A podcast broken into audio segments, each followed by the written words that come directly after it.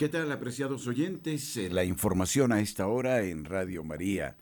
Les estamos saludando Francisco Escobar, Vanessa Franco, eh, el padre Germán Acosta. Muchas gracias por acompañarnos, por ser de casa. Traemos la actualidad de la noticia, los hechos de interés, el comentario. Radio María, gracia y presencia. La opinión, el análisis. Editorial en Radio María.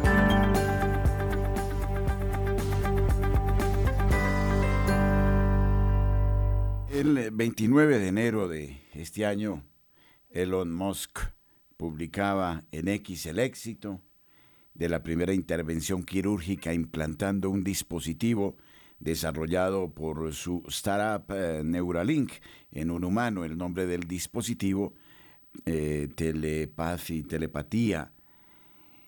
La pregunta que nos formularíamos en torno a este experimento es cuán cerca estamos científicamente de leer los pensamientos. Y de eso se trata. Pero lo que nos interesa destacar es cómo ante la pérdida de la auténtica eh, lectura antropológica y de una lectura que parte de una visión cristiana, el ser humano se ha vuelto ratón de laboratorio. Y esto es preocupante, por no decir aberrante. Se están haciendo experimentos con los niños, con los enfermos. Muchos de los experimentos pasan por debajo de la mesa. Nadie los conoce. El tráfico de órganos. Y esta noticia de Musk sí que es preocupante, porque nos está hablando ya del transhumanismo. Controlar el pensamiento es algo sumamente delicado. Estamos en un proceso de eliminación del el sagrario íntimo del ser humano, que es su intimidad, que si valga la redundancia, de que es su interioridad, para decirlo de otro modo. Y la iglesia, desde la moral cristiana, defiende que este es un lugar el que nadie debe penetrar le pertenece al individuo, a la persona. Solo se tendrá acceso a la intimidad por vía del amor, por eh, decisión libre de donar al otro lo más precioso que es eh, lo que él lleva dentro, lo que pertenece al ámbito de su conciencia. Experimentos, por ejemplo, los que se están haciendo con embriones. El Papa San Juan Pablo II lloraba ante la constatación de millares de millares de embriones en el mundo congelados. Aquí en Colombia, por ejemplo, el doctor Lucena, quien fuera tristemente pionero de esta realidad, reconoció un día que no hallaba qué hacer con tantos embriones. Y los embriones son seres vivos. Y estamos hablando de embriones humanos. Y por ignorancia, las mujeres deseando tener hijos, mediante eh, las experiencias de la fecundación in vitro, ignoran o no saben que mm, son embriones, en muchos casos los que se implantan en el útero materno y que muchos son desechados y se pierden, seres humanos congelados. Aquí se plantea un problema moral de fondo, porque desde el primer instante de la concepción, desde la etapa embrionaria, hay espíritu, hay alma, existe un ser humano pleno, aunque si no potencial, sino plenamente desarrollado potencialmente. Ya un ser humano que tiene su propio desarrollo, su propio crecimiento, y ante el cual ninguna persona debe decidir si asumirlo o desecharlo. Y estos que hablan del transhumanismo y que nos recuerdan las épocas tristes eh, de Hitler, hacen del ser humano un campo de experimentación absurdamente decidido desde la fría tecnología sin ninguna valoración de la ética, de los principios de que deben regir estos experimentos. Ya en Benedicto XVI decía que en la ciencia todo se puede, pero no todo se debe.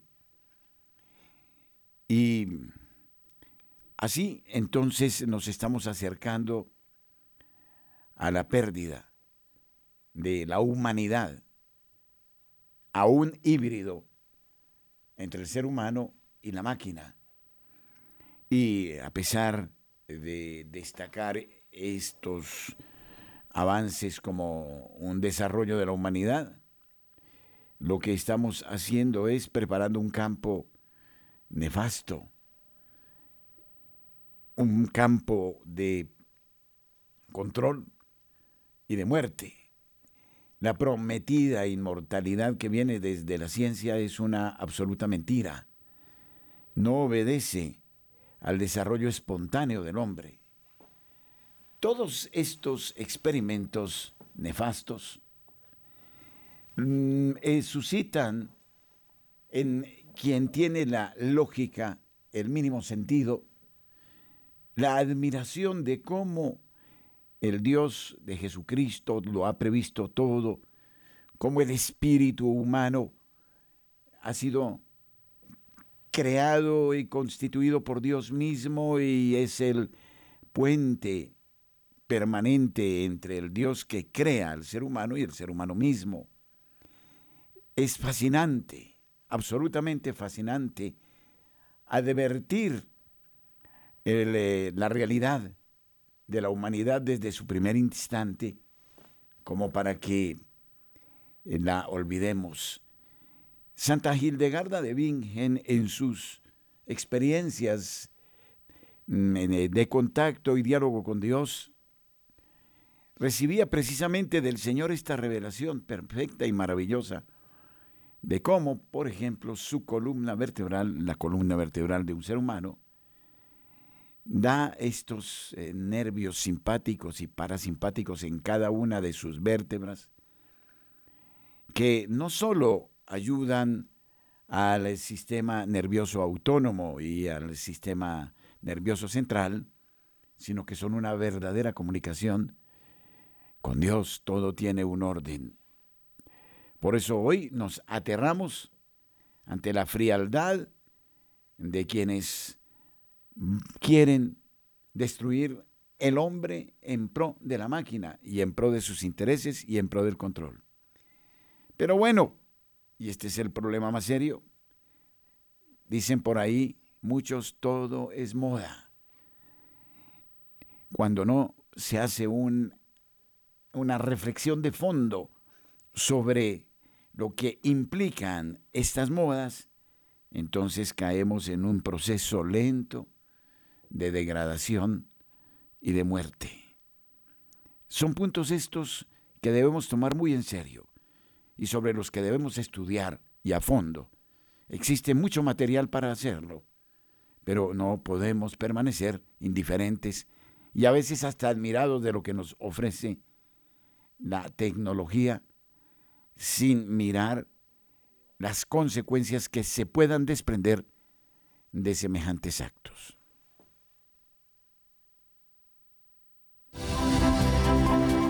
Nuestros corresponsales tienen la palabra en Notas Eclesiales.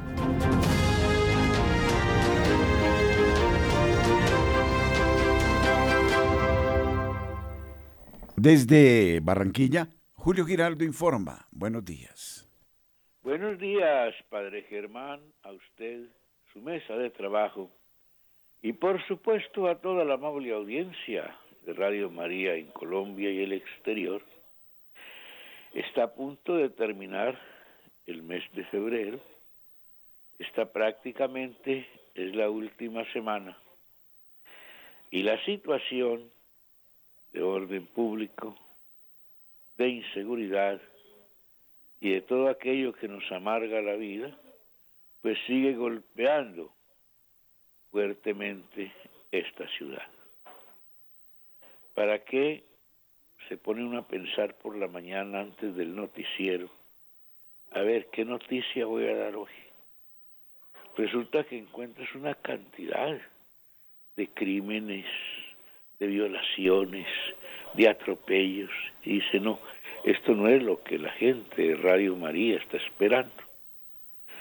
Por eso hoy, mal bien digamos, que la arquidiócesis de Barranquilla se está preparando con mucho, con mucha fuerza, por decirlo así, para la celebración de la Semana Santa, que ya también está cerca, porque el tiempo vuela. Y en esa preparación, pues estamos viendo la cantidad de cursos que se están dando a la feligresía en todas las parroquias, la cantidad de retiros espirituales programados para estas fechas, todo un sinnúmero de actividades pastorales al punto que los sacerdotes viven intensamente ocupados ahora. No les queda, me decía uno que no le quedaba tiempo ni para respirar porque el arzobispo los tiene cogidos del cuello. Pero esto es bueno, porque esto es que lo me tienen cogido del cuello es porque lo tienen allí en la parroquia exigiéndole a toda hora de que tiene que hacer este curso, que tiene que hacer el otro. Por ejemplo, los matrimonios ahora tienen una preparación aproximadamente de tres meses y el párroco tiene que estar pendiente de que la pareja que se va a casar esté debidamente preparada para poder que el señor arzobispo dé su firma y diga que sí se pueden casar. Esto aparentemente ha creado algún malestar entre la gente, pero son exigencias necesarias y sobre todo en este momento de cuaresma en un tiempo excepcional que estamos viviendo, en donde se requiere que todos los que nos llamamos católicos demostremos que somos realmente católicos, que acudamos a las iglesias, nos preparemos convenientemente, que en este mes asistamos a todos los retiros espirituales, a la preparación que se nos da para cada fiesta y que nos preparemos como estamos haciendo en Radio María, a tener semanas de oración, de preparación para la fiesta de San José y todo esto que sin duda alguna nos va a dar esa luz que nos ayude a salir del túnel oscuro en que estamos ahora, de pronto no por cuenta nuestra nos hemos metido ahí, sino de las circunstancias y de todo el ambiente que se vive. Bien, entonces esperando que la semana que entra tengamos noticias muy positivas desde la ciudad de Barranquilla y para Radio María, Julio Giraldo. Gracias, Julio. Ahora con nosotros Edgar Muñoz desde Cundinamarca. Buenos días. Padre, muy buenos días a toda la audiencia de Radio María. Cordial saludo desde esta hermosa ciudad de Zipaquirá que tiene un sol muy rico como todo el centro de Cundinamarca. Bueno, tres notas. La primera tiene que ver con eh, la Universidad de La Sabana.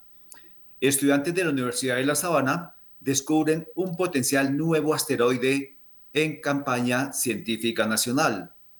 Un grupo de estudiantes de la licenciatura de Ciencias Naturales de la Universidad de La Sabana confirmó el descubrimiento de un posible asteroide, lo que podría significar un avance significativo en el campo de la astronomía. El hallazgo se hizo en el marco de la campaña nacional Colombia Busca Asteroides, respaldada por el telescopio Pan-STARRS del Instituto de Astronomía de la Universidad de Hawái. Tras recibir varias imágenes de la bóveda celeste captadas por el telescopio ubicado en Hawái, conocido como Pan-STARRS, en paquete de datos, los estudiantes se dedicaron a analizar meticulosamente las imágenes proporcionadas. Su tarea consistió en detectar objetos en movimiento en relación con las estrellas de fondo. Tras un exhaustivo análisis, identificaron un caso en los que se observaba un objeto en movimiento, lo cual reportaron utilizando un formulario designado. Comillas. Diligencia es un formato previamente diseñado por el equipo encargado de enviar los datos del telescopio y los subes a la nube. Tras recibirlo, ellos envían un correo y eso queda almacenado en una base de datos a nivel mundial. Después de un tiempo, el equipo líder empieza a revisar los datos enviados por todos los equipos que participan a nivel mundial y coteja si la información ha sido registrada previamente. Si no hay información, ese cuerpo celeste que uno les indica puede ser un asteroide provisional, comillas, explicó David Tovar, docente de astronomía de licenciatura en la Universidad de La Sabana. La segunda nota también tiene que ver con educación. Se lanza en Cundinamarca Senatec, una alianza para fortalecer habilidades digitales. La gobernación de Cundinamarca, en alianza con el Ministerio de las Tecnologías de la Información y las Comunicaciones y, y de Educación Nacional, el Servicio Nacional de Aprendizaje SENA y la Organización Internacional del Trabajo OIT, avancen en la implementación de Senatec, un programa que trabaja en el fortalecimiento de la formación técnica en habilidades digitales y en el fortalecimiento de la educación en TIC. En ese sentido, la Administración Cundinamarquesa convoca a los rectores de las instituciones educativas a que inscriban sus colegios y se postulen a este programa para que, en articulación con el departamento, el mayor número de estudiantes de décimo y once grado accedan a la iniciativa que permitirá el aprendizaje continuo de habilidades digitales como elemento esencial para adquirir las competencias necesarias como técnicos en habilidades TIC al terminar su bachillerato y contar con herramientas para hacer frente al mercado laboral actual. Nuestra última nota tiene que ver con la iglesia. 2 y 3 de marzo, Campamento Alfa, una experiencia divertida para jóvenes. Comida, charlas, dinámicas y oración son los cuatro elementos que integran a jóvenes y paquireños los sábados en la tarde en la parroquia Nuestra Señora de la Inmaculada Concepción en el barrio San Carlos. Cada día son más las personas entre 12 y 28 años que se suman a esta novedosa experiencia que tendrá próximamente un campamento abierto para todos los que quieran participar. Así que jóvenes de Zipaquirá y de la región pueden vincularse mayor información para este campamento alfa, que es una muy bonita experiencia que se está trabajando con la pastoral juvenil de la diócesis de Zipaquirá. Hay un buen número de parroquias que ya tienen alfa y hacen un trabajo a nivel de cada parroquia. Para este caso, la parroquia de la Inmaculada Concepción, con campamento en ocho días. El número de contacto 312 511 3087. Repitamos ese número, piden información 312 511 3087. Padre, muchas gracias a todos los oyentes. Sigan conectados con Radio María. Bendiciones en este fin de semana desde Zipaquirá. Edgar Muñoz, tengan buen día. Y Marta Borrero nos habla de la actualidad del Valle del Cauca. A esta hora en Radio María 821 minutos. Muy buenos días para ti y para toda la querida familia de Radio María. La minería ilegal en los farallones de Cali. Las autoridades capturaron a El Zarco, y nueve minas fueron intervenidas. Se anunciaron compromisos ante la llegada de la COP16 en Cali. Se darán más golpes a la minería ilegal. Ayer jueves fue capturado alias El Zarco, principal ecocida del Parque Los Farallones de Cali, luego de un intenso operativo realizado por la Policía de Cali, la Tercera Brigada del Ejército Nacional y la Dirección de Parques Naturales. Según las autoridades, este hombre lideraba una estructura criminal dedicada a la minería y extracto de recursos naturales de forma ilegal. De acuerdo con la policía, el capturado deberá responder por los delitos de concierto para delinquir, agravado en concurso heterogéneo con invasión de áreas de especial importancia ecológica, daño a los recursos naturales, ecocidio, contaminación ambiental por explotación de yacimiento minero o hidrocarburos, hechos ocurridos desde el año 2020 hasta la actualidad en las minas La Martínez, El Feo y La Pata Queso. Bueno, muy bien, por ese lado están eh, habiendo muchos, muchas capturas en Santiago de Cali en todos los ámbitos. Y de otro lado, les comento que una ofrenda de luz para los más necesitados es la campaña solidaria que motiva a todos nosotros, Iglesia Católica Colombiana, en esta cuaresma. Todos hemos escuchado de la comunicación cristiana de bienes. Es una campaña que siempre vemos que comienza el miércoles de ceniza y que durante toda la cuaresma, cuando vamos a nuestras parroquias, nos pasan un sobrecito eso es, esa es la campaña de la comunicación cristiana de bienes. Y comienza siempre los miércoles de ceniza para que la comunidad no solamente ore y haga penitencia sobre sus pecados, sino que también se solidarice con los más necesitados, porque como dice el apóstol Santiago en el capítulo 2, verso 14, dice que muéstrame, muéstrame tu fe sin obras y yo te mostraré mi fe con las obras. Las obras, los necesitados, el que tiene hambre, el que tiene sed, el que tiene frío, el que está cansado, el que está triste. Bueno, la comunicación cristiana de bienes es ese aporte económico para todas las instituciones que tiene la arquidiócesis de Cali en este caso para ayudarle a todas estas poblaciones. Entonces no hagamos caso omiso a este requerimiento de la iglesia que está sustentado en la palabra de Dios. Vengan benditos de mi Padre a heredar el reino porque tuve hambre y me diste de comer. Entonces vamos a cooperar y a colaborar con la campaña de la Iglesia Católica local de la comunicación cristiana de bienes y vamos a colaborar con la Radio María también en el libro de oro, con todos los recursos que Dios en su bondad nos ha dado, vamos a compartirlos y vamos a sostener la emisora de nuestra Madre Santísima. Eh, les recuerdo también 2 de marzo nuestro retiro de Radio María en la parroquia de Santa Rosa de Lima con el Padre Dagoberto. Qué rico encontrarnos allí 2 de marzo desde las 8.30 de la mañana. Especiales de la Radio María, que tengan un bendecido fin de semana.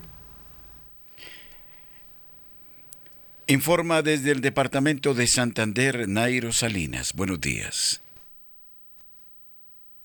Muy buenos días para todos los oyentes de Radio María. Iniciamos contándoles que hay alerta por campamento del ELN en Suratá.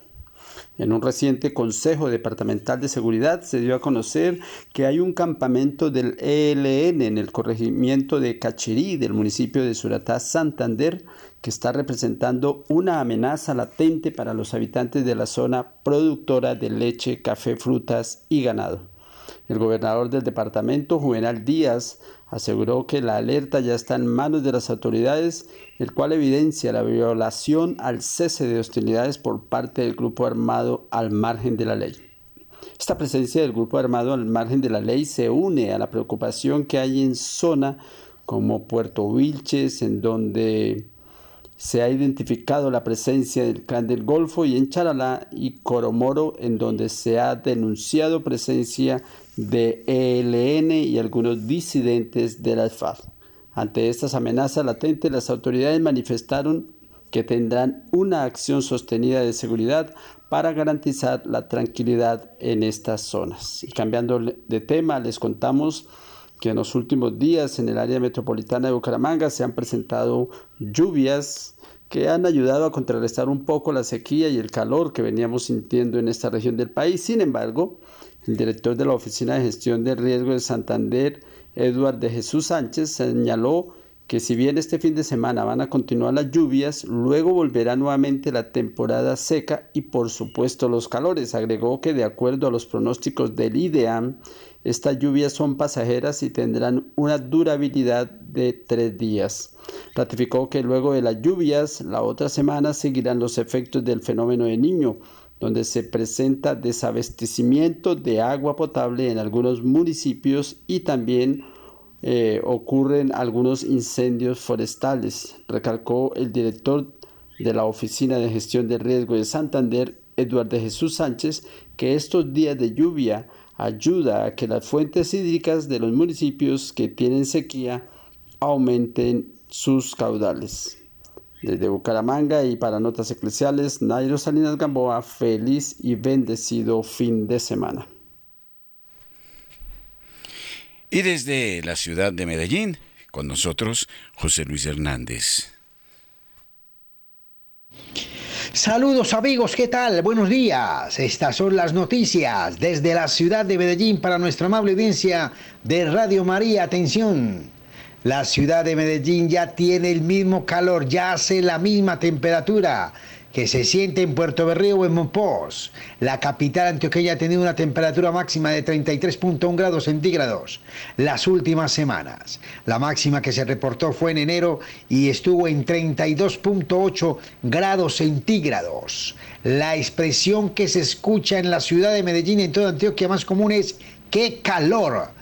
La expresión más común que se escucha por estos días entre los habitantes de la ciudad de Medellín y en general de toda Antioquia, pues las altas temperaturas generadas por el fenómeno del niño tienen a la población comprando ventiladores, aires acondicionados, hidratándose más de la cuenta, evitando el sol y las autoridades tomando medidas.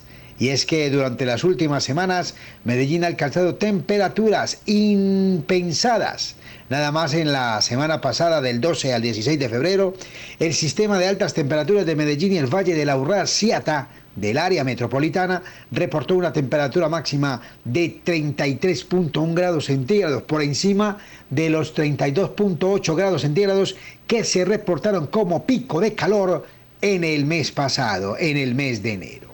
En otro lado de la información, atención que EPM puso horarios para quitar el agua en zonas del occidente de la ciudad de Medellín por causa de la sequía. La empresa busca que las personas afectadas, unos 24.000 usuarios, tengan eh, conocimiento anticipado de la interrupción del servicio para que se puedan preparar mejor. Atención que ante la difícil situación que viven habitantes del occidente de la ciudad por la falta del agua causada por el fenómeno del niño, EPM informó en la noche de este martes 20 de febrero que programará horarios a lo largo de la semana para interrumpir el servicio, con el fin de que las personas se puedan programar de una mejor manera y reducir el impacto de quitar el agua de improviso. El problema radica, reiteró la empresa, en que las condiciones climáticas actuales han generado disminución en los caudales de las fuentes hídricas menores que abastecen el sistema de acueducto del Valle de la Urra. Por ejemplo, la quebrada de Daiguaná, que cubre varios de los sectores del occidente de Medellín, ha bajado el caudal en un 63% en los últimos días por causa de las pocas lluvias y las altas temperaturas. En noticias nuestras, noticias de la Arquidiócesis de Medellín, recordamos hoy viernes 23 encuentro de sacerdotes, capellanes y agentes de la pastoral universitaria. Igualmente iniciaremos el curso para candidatos a ministros extraordinarios de la comunión en nuestra Arquidiócesis de Medellín. Recuerde, hay una línea importante que está esperando su llamada para la solidaridad con Radio María Medellín. Próximo 18 de abril eh, tendremos la gran cena mariana y esperamos que usted a través de nuestra emisora, de nuestra línea telefónica, pues se haga más solidario, se haga mucho más cercano a nuestra emisora y participe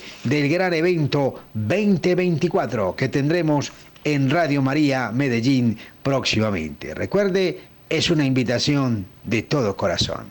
Amigos, ha sido toda la información desde la ciudad de Medellín. Con mucho gusto, informó su corresponsal José Luis Hernández. Un feliz fin de semana para todos. A nuestros oyentes en Aguachica queremos invitarles a nuestro próximo retiro espiritual. Les invitamos para que nos acompañen este sábado 24 de febrero desde las 9 de la mañana y hasta las 12 del mediodía en la parroquia de María Auxiliadora. Dirección calle 16, número 750, vía Puerto Mosquito. Nos acompañará el padre Roque Almeida, quien nos hablará acerca de la preparación para la cuaresma. Mayores informes a nuestros números de teléfono 310-715-1126, 605-565-3489. Gracias por ser de casa. Bienvenidos a los espacios de Radio María. Les esperamos.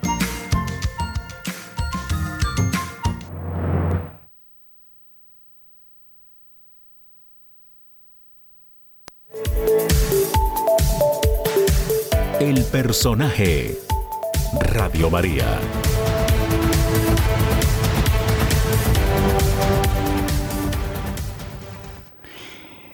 Y con Francisco Escobar vamos a estudiar de cerca una realidad que incluye no solo a un personaje, sino a distintos personajes. Y es la situación eh, de la actual guerra que eh, se presenta entre Ucrania y Rusia. Para poder entender a fondo esta guerra, debemos hacer un alto en el camino y mirar quién es Vladimir Putin, quiénes han sido los primeros ministros en Ucrania. En Ucrania, en el año 2014, hubo un movimiento estudiantil que se llamó la, eh, el Euromaidán. Movimiento en el que los jóvenes y también eh, muchos de los habitantes de Ucrania pedían anexar a Ucrania en la Unión Europea.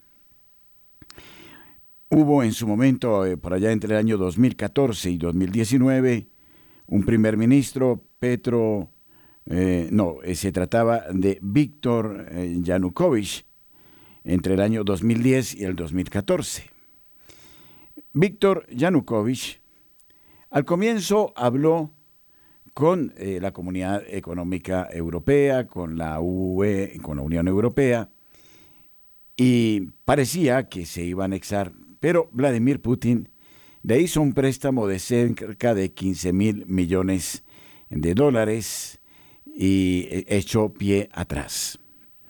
Lo que sí es cierto es que Víctor Yanukovych era un personaje corrupto, le descubrieron una mansión en Kiev eh, de eh, exageradas comodidades, eh, revestida de oro, era un absoluto corrupto, y entonces con este movimiento del Euromaidán, cuando se votaron en las calles de Kiev y en otras ciudades los habitantes a pedir un cambio, Víctor Yanukovych debió renunciar.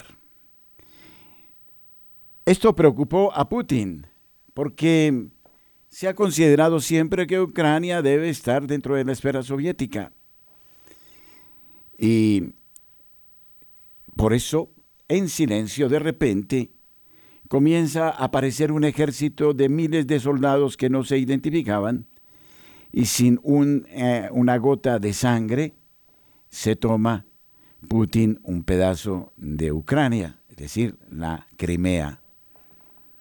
Y con la disculpa que las raíces de Ucrania son rusas y que Ucrania ha pertenecido a Rusia, entonces ha mm, establecido una relación oportunista con estos primeros ministros como Yanukovych, quien se constituyó en una verdadera vergüenza. Pero a Yanukovych lo sucedió Petro Poroshenko, otro oligarca rico, al que le encantaba jugar con Dios y con el diablo. Intentaba tener contento a su pueblo, pero era gran amigo de Putin. Putin, un verdadero ajedrecista. Sería uno de los grandes hijos de Maquiavelo.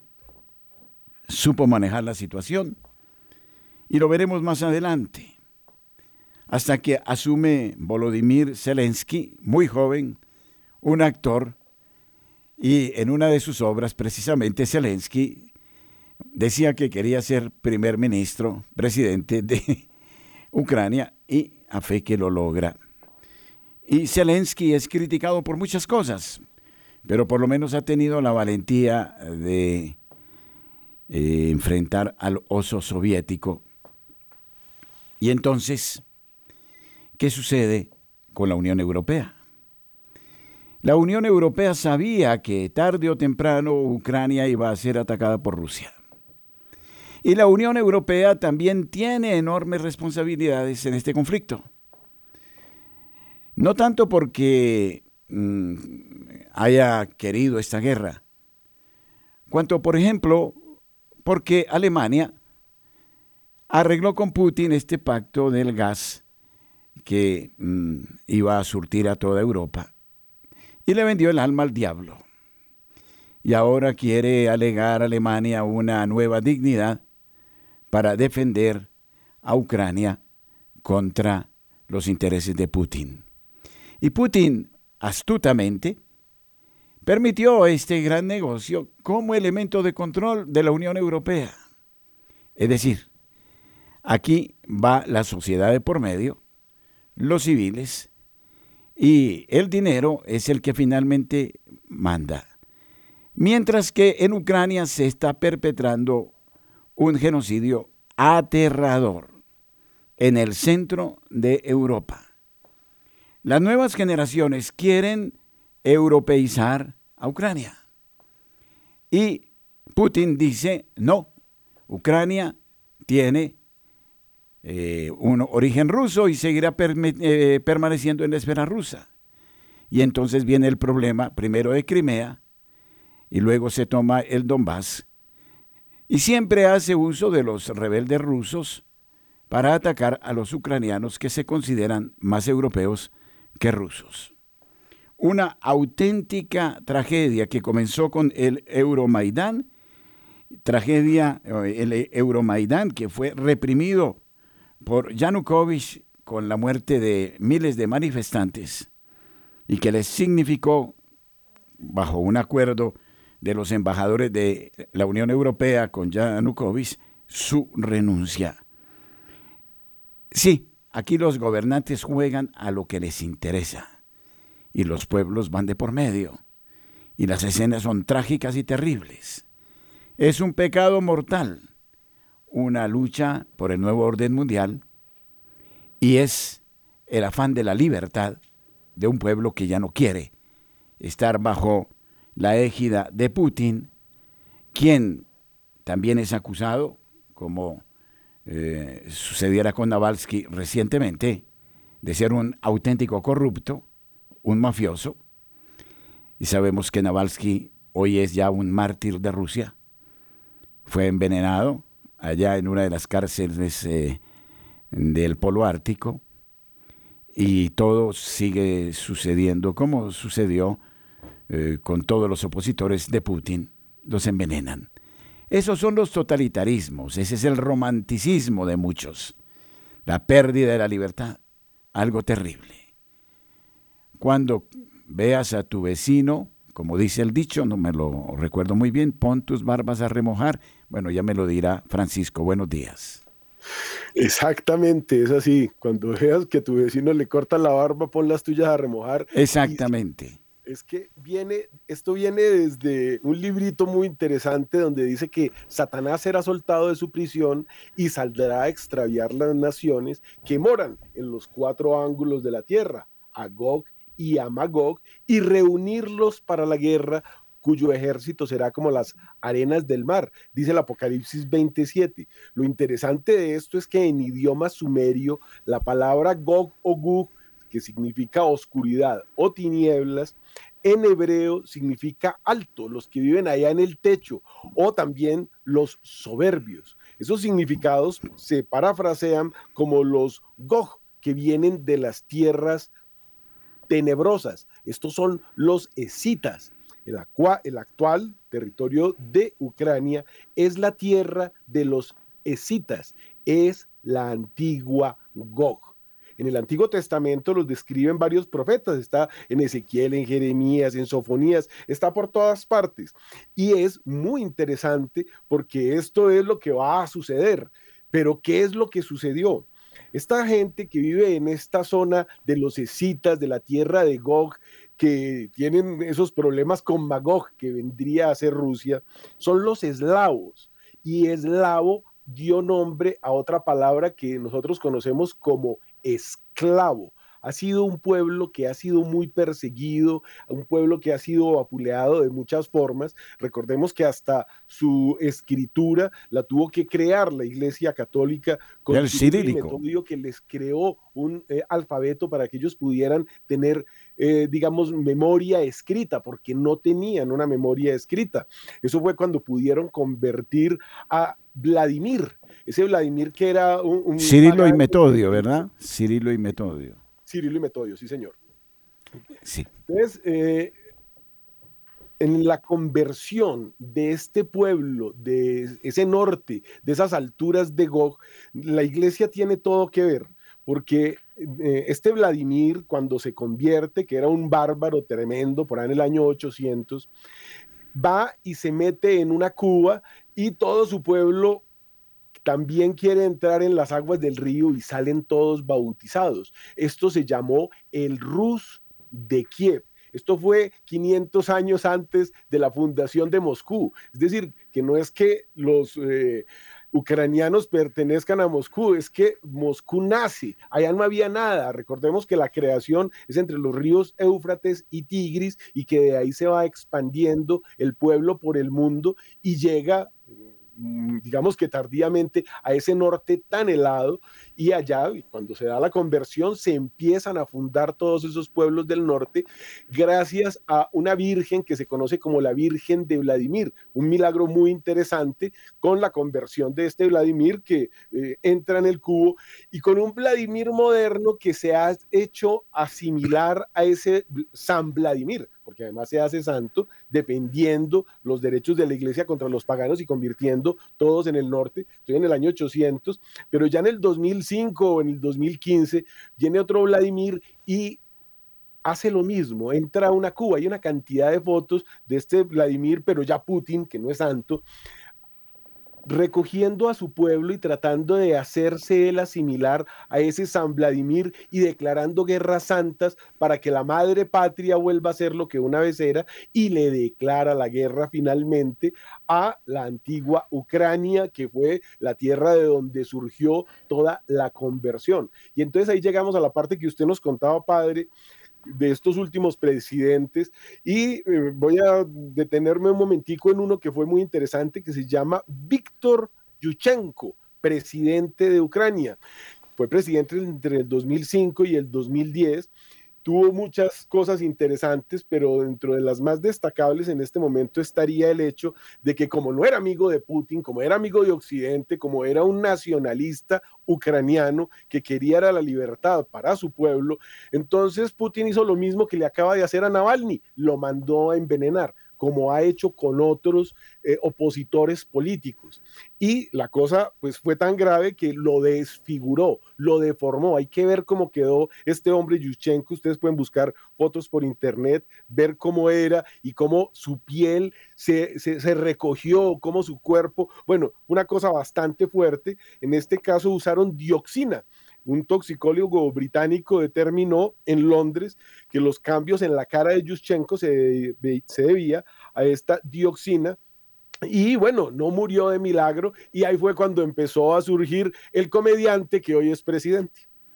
Bien, Pero vamos a los aspectos espirituales. Ayer tuvimos una interesantísima conferencia del padre Livio Fanzaga sobre la realidad de Europa hoy. Y resulta que hay otro problema. Putin también juega a lo religioso, ¿no? Con los ortodoxos. Y el peligro no solo está en una conflagración de Europa y que inevitablemente tendría un carácter mundial, Decía el padre Livio que hemos pasado ya de la guerra fría a la guerra caliente. Putin ha amenazado que no hay nada que hacer, que quien se meta con Ucrania se mete con él, que sería capaz de desatar las armas no convencionales.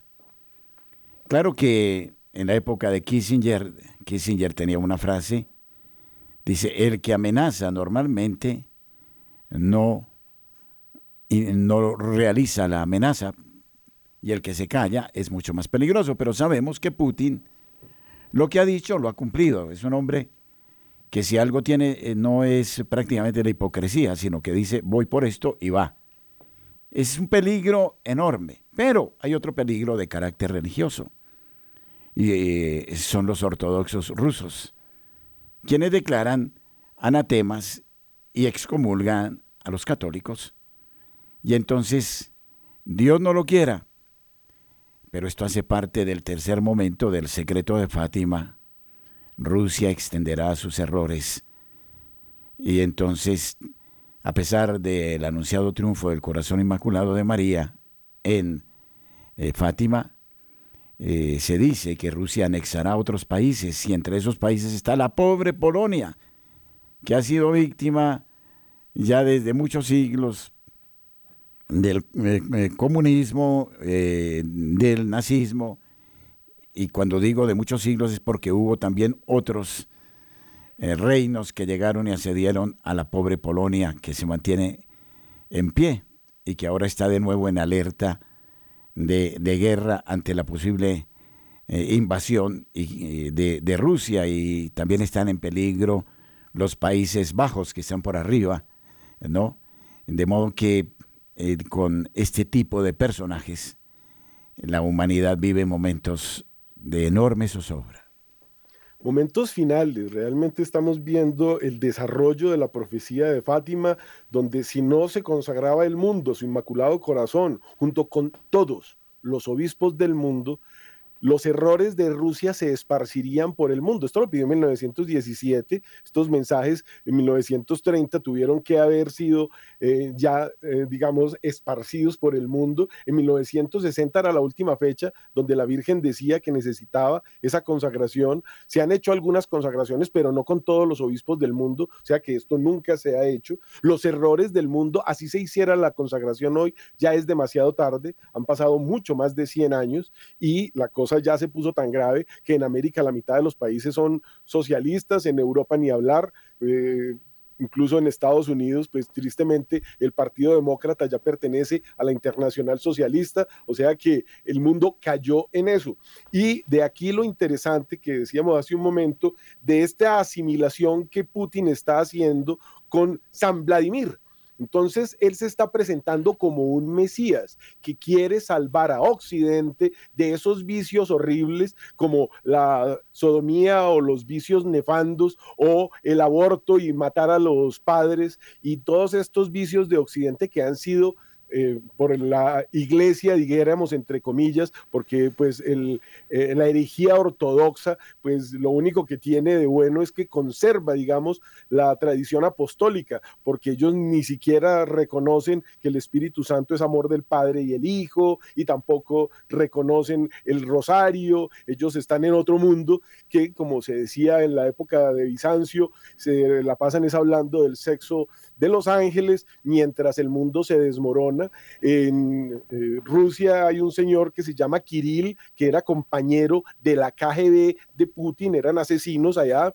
Eh, recordemos todo lo que sucedió en Chechenia, es decir, esto no nos lo estamos inventando, todas esas eh, cosas de falsa bandera que llevaron al poder precisamente a Putin, que era alcalde de Moscú, y gracias a esos ataques, cuando él era además de alcalde jefe de la KGB o agente especial, pues produjo una serie de cosas que nunca se han eh, esclarecido, más la muerte de todos los que se le oponían.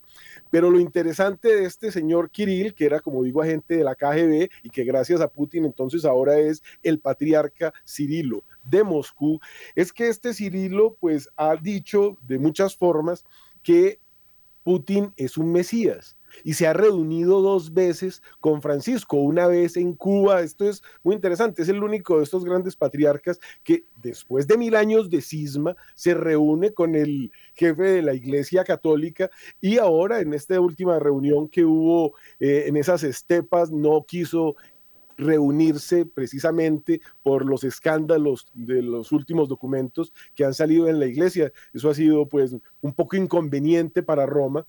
Pero Roma, viendo esa situación, entonces ha dicho que Kirill es el monaguillo de Putin. Entonces esto ha hecho que se levante una polvareda bastante fuerte, que la confrontación entre estas dos iglesias esté en un momento no muy interesante, que muchísimos de estos otros patriarcas hayan excomulgado de muchas formas, no solo a la iglesia, sino a su jerarca máximo en los últimos y recientes tiempos, y que lo que se está en este momento vendiendo al pueblo ruso es que estamos en una guerra santa. Y lo, terrible, o yo no sé cómo, cómo definirlo de esto, es que toda la derecha europea, esto sería bastante triste, está a favor de Putin, olvidando que es el comunismo el que está destruyendo el mundo, el que puso el divorcio en primera instancia como ley y que fusiló a Dios en 1914, apenas se pudieron hacer al poder, padre.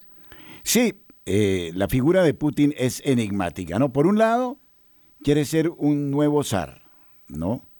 Por otro lado, sabemos que ese es un agente de la KGB y que está gobernando no con el diálogo, sino con la presión. Ese es el sistema comunista. Es decir, con el miedo, que ya hoy eh, ha visto grandes eh, levantamientos de la población. No crea, muchos rusos están en contra de la guerra con Ucrania. Ahora se declara religioso, no hay que creerle al cuento. Tiene otros intereses. Esta es una lucha cultural, pero lo que queremos dejar en los oyentes, en su corazón, es la terrible guerra en Ucrania. No tenemos eh, una exacta medida de lo que ha significado los bombardeos. Una ciudad como, como Kiev, en eh, otros puntos neurálgicos de Ucrania, que una mañana se despertaron oyendo las sirenas de que indicaban que venían los aviones y comenzaron el bombardeo y no le importó. Bombardeo sobre los puntos eh, de edificios de, civiles, los amedrantó y eh, se generó un pánico absolutamente espantoso. Hay una periodista eh, ucraniana que no ha querido salir de Kiev y dice que morirá en Kiev y está mandando informes permanentemente. Pero otra cosa interesante, y hoy nos hemos detenido en esto porque es que tenemos que pensar en serio, es que Putin, como lo hacen los buenos comunistas en Norcorea, tiene una cantidad de información que manda Occidente a través de la tecnología de las plataformas, haciendo una narrativa falsa. Este es otro cuento, ¿no? Es el manejo de toda una situación en Occidente y acordémonos que también ha intervenido a través de la tecnología con los Estados Unidos de América. E incluso eh, un día lograron paralizar el Pentágono, ¿no? Desde el punto de vista de la informática. Recordemos este hecho, eh, recordemos eh, las relaciones Putin-Donald Trump, etcétera. la cuestión es seria y todos tenemos en eso nuestra cuota de responsabilidad, Francisco un hombre que tiene para su flota personal 15 helicópteros, más de 100 castillos y mansiones por todo el mundo, ha sido... Ese es el defensor del pueblo. El más orgulloso del mundo, padre, sí. Exactamente. El hombre más orgulloso del mundo ha sido derrotado. Tenía una flota de 3.000 tanques de guerra, la flota más grande del mundo. El año pasado en el desfile en la Plaza Roja llevaron un tanque, todos los demás ya habían sido destruidos. En este momento está acorralado, pero hay uno que está más acorralado que se llama Zelensky porque ya no tiene balas, porque ya Occidente no le quiere dar dinero. Entonces hay una situación tremenda. Recordemos que Mariupol, la ciudad de María, donde hay una cantidad, hubo una cantidad de apariciones de la Virgen, una ciudad de 500 mil habitantes, fue arrasada, todos sus habitantes fueron reubicados en Rusia, van más de un millón de asesinados de las formas más tristes, sobre todo la destrucción de hospitales. Esto es una cosa, eh, es un crimen, ha sido peor que lo que ha hecho Hitler. Esta semana tuvieron que entregar los ucranianos otra ciudad porque no tenían cómo defenderla y los estaban matando. Y lo que usted dice de los ciberataques, pues nada menos ayer le leo la noticia, ATT está en modo SOS mientras que la gente dice que el mundo se está acabando. Esto pasó ayer en todos los Estados Unidos, porque hubo un ataque cibernético contra el sistema, la red de teléfonos y eh, Internet en Estados Unidos y provocó un fallo masivo de todas las empresas como Verizon, FirstNet, T-Mobile, U-Cellular, Bus Mobile, Consumer Cellular, todas las empresas prácticamente caídas, dejaron a las personas sin poder realizar llamadas, las redes móviles se cayeron, todos los pedidos de las farmacias tuvieron retrasos porque no se pudieron entregar y este no es el primero de esos ciberataques, son ciberataques permanentes. Pararon los servicios de 9-11, que es cuando usted tiene cualquier problema, usted llama al 911 y la policía llega, pues interrumpieron ese servicio. Y eh, ha prometido Rusia que tiene unas bombas atómicas en el espacio para tumbar todos los satélites y provocar una erupción, eh, se llama un EMP, un eh, pulso electromagnético para devolvernos a la edad de piedra. Este señor está acorralado y es lo más peligroso. Cuando están acorralados son más peligrosos, sí. Claro, es más peligroso que nunca, porque ya está derrotado, está teniendo que pedirle armas a Irán o a Corea del Norte porque se le acabaron las balas. Pero eh, tiene las armas no convencionales. Ese es el problema. Y esto es, ni siquiera lo quisiéramos decir, porque eh, solo cuando se va, y me pasó, perdónenme que haga este alarde, al Museo de Berlín o al Museo de la ONU, y se vean los efectos que aún permanecen hasta hoy de la bomba atómica en Hiroshima, en Nagasaki, lo que significa una sola bomba atómica, la capacidad de destrucción, es algo absolutamente aterrador. Por eso estamos convocando, queridos oyentes, a partir de la próxima semana, una semana de oración muy intensa. Yo invito a Francisco a que se prepare muy bien, como siempre lo hace, para que le mostremos al mundo por qué es importante orar. Y para que se acelere el triunfo del corazón inmaculado de María. La situación es muy grave. Por un lado Rusia, por el otro lado la China, por el otro lado, Norcorea jugando a los juegos pirotécnicos también con la bomba atómica. Y todo eso, bueno, no sé si tenga la bomba atómica Norcorea, pero eh, la claro, cuestión... Varias. Entonces, eh, son unos verdaderos locos, unos maniáticos. Son los ídolos que se crea el hombre cuando no tiene esta, este, el Dios que hemos conocido a través de la tradición judeocristiana eh, la única que dignifica al ser humano, imagen y semejanza de Dios. Esto hay que repetirlo hasta la saciedad. Sin Dios. en vano, todos los ricos del mundo en este momento están construyendo búnkers atómicos en todas partes. Esto no es casualidad, es el negocio que más florece en los Estados Unidos y comprar comida y guardarla. Bueno, entonces, aquí decimos en Radio María, ni capitalismo extremo de los bárbaros que explotan y generan injusticia y muerte, ni comunismo extremo. Son los dos, los dos se tocan en sus extremos. Pero el extremo del comunismo hasta la Virgen lo ha dicho. Sí, exactamente, se tocan y donde no existe Dios, no existe nada. Este es el gran pecado de Occidente. Renunció a sus raíces y se está autocondenando y ahora no sabe qué hacer. Francisco, muchas gracias. Gracias a todos los oyentes por haber estado con nosotros en esta mañana. Bendiciones y que el Señor nos regale la próxima semana la alegría de orar intensamente para salvar el planeta.